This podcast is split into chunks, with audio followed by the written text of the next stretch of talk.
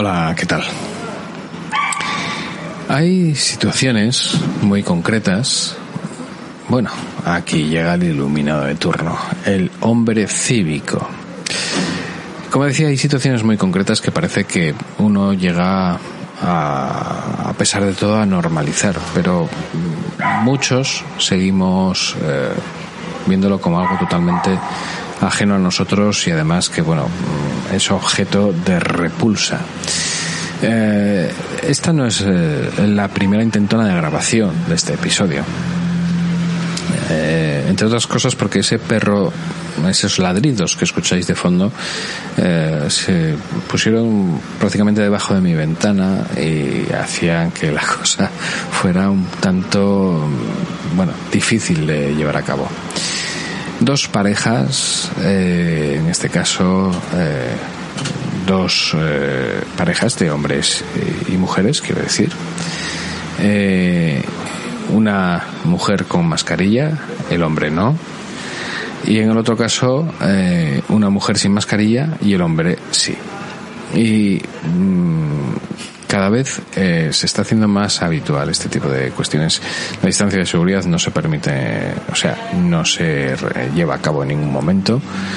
Y el caso es que dos, eh, precisamente ellos son los que están hablando uno prácticamente a la cara del otro y esa falsa sensación de seguridad que puede acarrear el eh, llevar puesta una mascarilla no es del todo cierta y digo falsa sensación de seguridad porque a pesar de que tú lleves mascarilla eh, la mascarilla lo único para lo que te sirve realmente es para mm, al menos en el caso de las mascarillas eh, pues eh, no sé si decir quirúrgicas, pero son las mascarillas eh, verdes o azules que prácticamente todos podemos portar en nuestra cara. Eh, desde un tiempo a esta parte, eh, pues eh, ¿qué ocurre? Que eso de lo que lo que evita es que nosotros eh, echemos mierda al exterior, hablando en plata. Eh, cosa que no hace aquel que no lleva mascarilla. Con lo cual, si tú llevas mascarilla, lo más fácil es que o te lo esté echando a la cara o te lo esté echando a los ojos, que eso no te lo protege la mascarilla, o directamente quede impregnado en tu propia mascarilla. Con lo cual, ¿de qué te sirve haber llevado la mascarilla si luego vas a echar mano seguramente? Y además, en este estado de relajación extrema que mm, se contempla eh, de un tiempo a esta parte, una vez finalizado el estado de alarma en la población, pues eh, de llevarte algo, te vas a llevar alguna sorpresa. Eh, ¿Por qué viene, ¿A qué viene todo esto? Pues porque mm, aquí, desde la terraza, somos testigos en muchas ocasiones de escenas un tanto mm, absurdas en lo que a eh, precauciones eh, respecta, eh, de cómo no se toman esas precauciones en muchos casos. Y se torna algo difícil llevar a cabo procesos de desconexión de la rutina cuando llega un día eh, en el que el termómetro alcanza los 30 grados, cosa inaudita aquí en Asturias y que empieza a ser también algo totalmente normalizado. ¿eh? Eh, aquellos que renieguen del cambio climático, mm, si eso ya tal. Y ver que un día soleado, en, plena vaca- en plenas vacaciones, eh, uno tiene muy limitada eh, la- su capacidad de movimiento.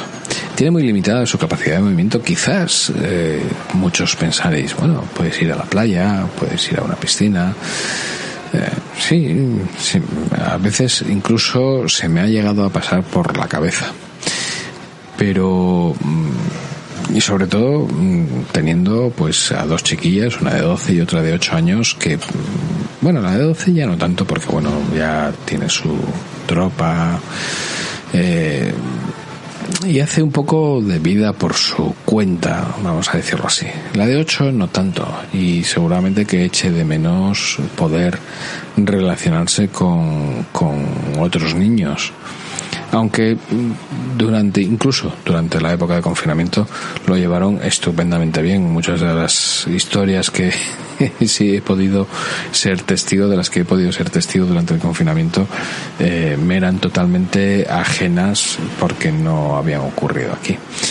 Eh, son niñas que han sabido eh, tratar de ocupar su tiempo en cosas eh, que bueno, les resultasen más o menos entretenidas para poder, eh, bueno, pues, bueno, aparte que en la época de confinamiento el tema eh, no solo teletrabajo, sino ya la teleescuela, vamos a decirlo así, o teleinstituto, podríamos decirlo de esa forma, eh, tela. Eh, la, eh, si yo echaba horas, eh, no quiero decir lo que hacían lo que hacían las peques. Pero bueno, no es la cuestión. La cuestión es, estamos en una época en la cual, pues, posiblemente en cualquier otro verano llevaríamos a cabo cualquier otro tipo de actividad. Pues lo que os comentaba, ir a la playa, eh, ir a, la, unas piscinas, eh, dar largos paseos o estar simplemente en una terraza sentados tomando algo mientras las niñas están disfrutando en el parque con sus amigos. Eh, no estoy diciendo que eso último no ocurra, porque sí, sí ocurre.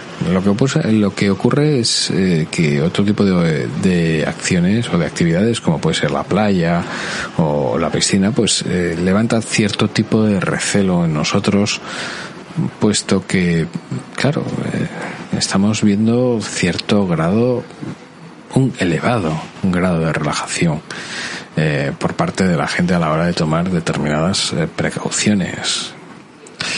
Si bien es cierto que la obligatoriedad de la mascarilla eh, solo eh, o se reduce a espacios en los cuales la distancia social no se pueda mantener, no estaría de más tener en cuenta que aquí, al lado, justo en Lugo, hay un rebrote y que la curva y las cifras de ese rebrote en una pequeña localidad que está siendo más o menos eh, siendo objeto de cierto grado de confinamiento eh, puede saltar aquí en cualquier momento. Véase también lo ocurrido, o lo que está ocurriendo, más bien, en Lleida eh, e incluso en el País Vasco, aunque muchos de estos eh, gestores, vamos a decirlo así, por no utilizar la palabra político, eh, traten de indicar que son objeto de control y que están bajo total y absoluta supervisión.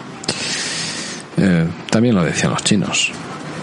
Y no vamos a decir que todo es culpa de ellos, ni mucho menos. Veremos ahora lo que ocurre con la peste bubónica por ingesta de no sé qué eh, animal también acaban de localizar en no sé qué región china. Pero bueno, al margen totalmente de eso.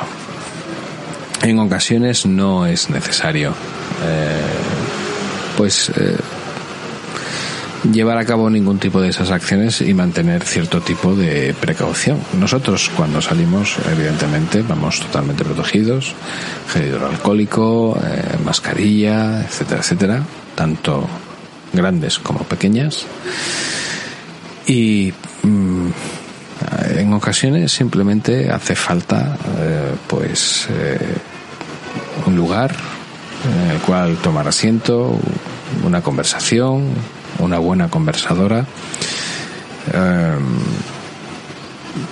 un licor o una cerveza. Y cuando te vienes a dar cuenta eh, pues el día toca su fin. Es noche cerrada. Y el tiempo y las horas han pasado eh, sin que uno se dé cuenta. Y el tiempo evidentemente se da por bien empleado.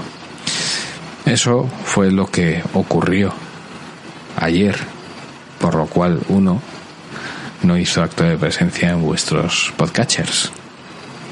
Espero que no me hayáis echado mucho de menos. No, tampoco se me pasa por la cabeza tal cosa. Vamos. Ni mucho menos. Aunque sea una frase increíblemente manida, sí hay que tener en cuenta que en muchas ocasiones menos es más. ¿Nos escuchamos mañana? Pues no lo sé. Espero que sí. Quizás. ¿Quién sabe? Un saludo.